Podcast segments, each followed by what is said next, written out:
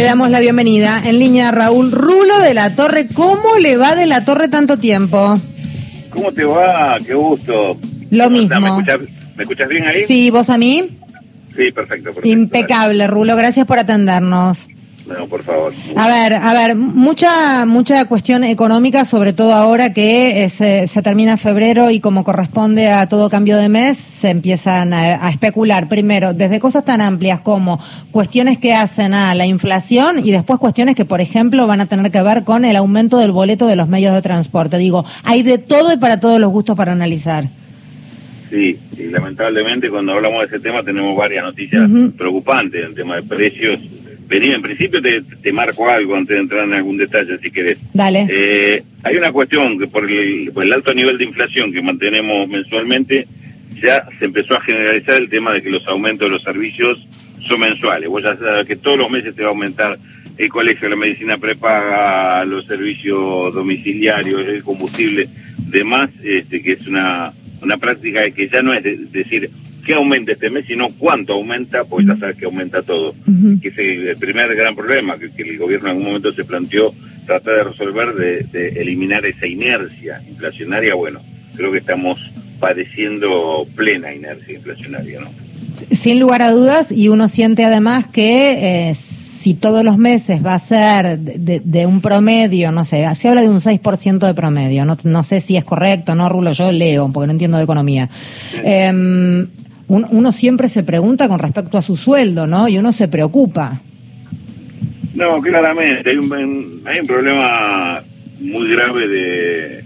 Esto tiene que ver con un tema más general que, es- que, lo que denominamos habitualmente distribución del ingreso, que significa que el poder adquisitivo de los salarios va perdiendo. Esta batalla, no, no- a, a estos niveles de inflación, es imposible pensar que el salario le, le puede Ujú. siquiera sacar un empate, porque en todo caso te dan un aumento que sea similar a la inflación, pero después. Es decir, cuando ya pasaron meses en los cuales dejaste de consumir porque no te alcanzaba. Entonces, cuando te da el empate, volvés a consumir lo que cons- consumías en el primer mes. Pero lo que perdiste en el transcurso no te lo devuelve nadie. Esto es lo que pasa con estas cuestiones de la indexación, de cuando las, las indexaciones de salarios llegan tarde, no, no, no hay forma de resolver. Acá la- lo, preocupante es cómo se resuelve el tema de la inflación, cómo salimos de esta situación, porque no es una cuestión simplemente de acostumbrarse, es decir, bueno, vamos a vivir con la inflación, listo, acostumbrémonos. No, el problema es que se siguen deteriorando los salarios, siguen habiendo sectores que ni siquiera tienen esa compensación salarial, entonces son cada vez más estos sectores que se ven claramente perjudicados. ¿no?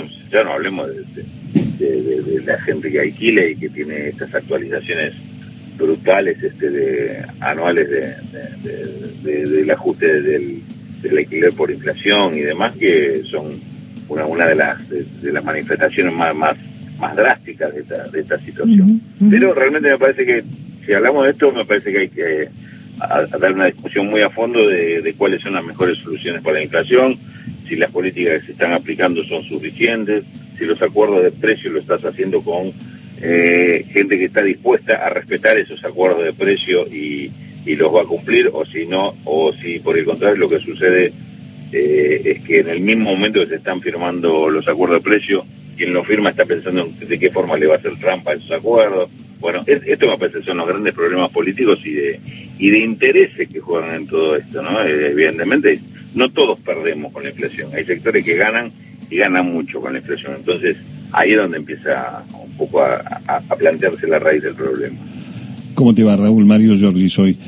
Eh, ¿Qué tal? ¿Cómo te va? bien, bien, muy bien. Eh, hay un proyecto de mediano plazo, para decirlo de alguna manera, que para mí es más largo que mediano, que es este anuncio que le hizo el otro día ámbito financiero el presidente de un encuentro regional con Brasil, con Colombia, con México, para intercambiar eh, productos en forma solidaria cuando la inflación esté acechando a cada uno de estos países. Se habla de una reunión el 17 de marzo. ¿Sirven estas cosas? Eh, Sería novedoso si esto ocurre. Sí, por lo pronto sería muy novedoso, este, sobre todo entre economías que todavía estamos muy lejos de la complementación o de la, o de la integración. Eh, yo creo que en un sentido podría ser útil y podría servir, eh, en otro que es un poco lo que estamos hablando, es más difícil que sirvan porque, eh, digamos, en, el, el ritmo de inflación que tenemos, esta situación que es Eh, porque escuchaba que decía el presidente en esa entrevista que cuando se dé algún aumento excesivo en algún precio, ahí pueden recurrir otros países en ayuda para, para resolver un problema de, abastecimiento.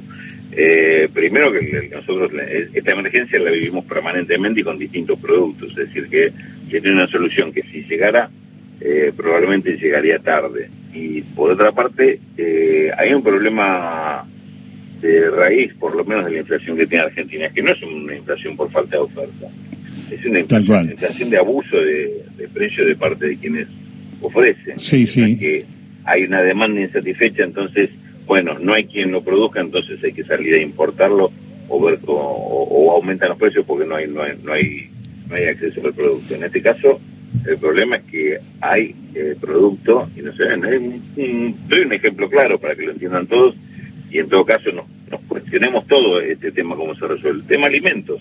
Argentina no necesita importar alimentos, no tiene un problema de escasez de alimentos. Bueno, ahora con la sequía puede ser que aparezca algún problema en particular, pero el problema de la inflación ya viene varios años.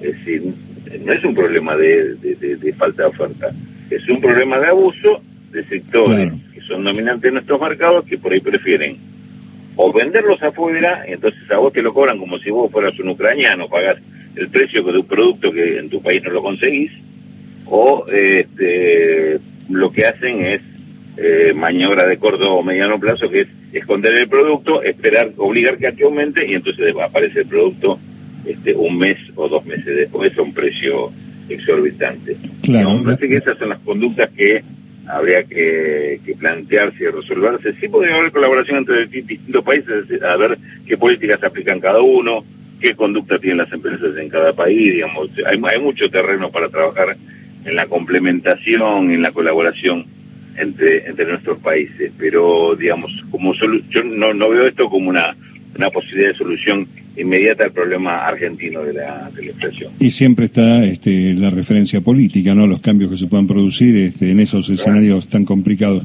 Y es, es, cierto también el tema de la distribución de la riqueza. Una última pregunta desde ese punto de vista. Eh, que hay un desequilibrio, los trabajadores están muy por debajo de lo que habían quedado en el año 2015, para tomar una referencia. ¿Hay instrumentos legales, técnicos a la mano, herramientas como para poder frenar esta este, voracidad de la renta que tienen los, los cinco o seis que generan, sobre todo el tema alimento, tanta inflación? Sí, instrumentos no falta, Mario, porque el, el, tema es que eh, varias de estas conductas son claramente ilegales, inclusive el tema del, abarrotamiento de productos para hacerlo escasear es una forma también de, ilegalidad o de, o, de, o de pasarle sobre los derechos de alguien que no puede acceder a esos alimentos. Lo que es necesario es una, una decisión política de, llevarlo a cabo. Digamos. Por eso, digo, cuando hacemos digamos el, el repaso de los distintos periodos y los distintos gobiernos, yo creo que hay algo que para mí está clarísimo. Eh, nos podemos pelear a veces con el gobierno para decir esto debería hacerse de otra forma o falta un poquito más de firmeza en, esto, pero hay otras expresiones políticas, como la principal oposición de Argentina, que eso no lo van a hacer nunca, porque juegan a favor de esos sectores que están especulando justamente. Entonces la discusión es, es, medio de, un solo lado, digamos, para si es que, por lo menos por lo que creemos que la solución es por eh, que el gobierno ejerza, o, en nombre del Estado ejerza más control sobre este tipo de operaciones, que busque eh, transparentar más a los mercados, que preste muchísima atención a que tenés mercados este, demasiado concentrados, como puede ser el tema de los lácteos, como puede ser el tema de los eh, de, los productos de conserva, fideos, arroz, casi, en casi toda la gama de productos tenés aceite también, azúcar, digamos, el producto que, que hay muchísima concentración, entonces, digamos, primero que son empresas que abusan de por esa con, situación dominante, y hay otras empresas chicas que quisieran competir u ofrecer su producto, si no tienen forma de llegar, justamente porque esas empresas dominantes no se, la, no se lo permiten. Entonces ahí tienes que trabajar mucho el tema canales de comercialización, facilitar el acceso a esas otras empresas, promover el acceso de otras empresas para, para generar competencia. Por ejemplo, Ecuador tiene una experiencia interesante hizo en, la época de Correa con el tema de, de la, del acceso a góndolas que empezó con un, programa de promoción del acceso a góndola de pequeñas empresas, eh, eh, exigiendo que eh, un determinado porcentaje de las góndolas fueran dedicadas a estas pequeñas empresas y terminó siendo al revés. Las, pequeñas, las pequeñas empresas terminaron difundiéndose tanto que tenían un porcentaje muchísimo más alto de que obligaba el gobierno. ¿Por qué? Y porque tenían mejores productos y más baratos.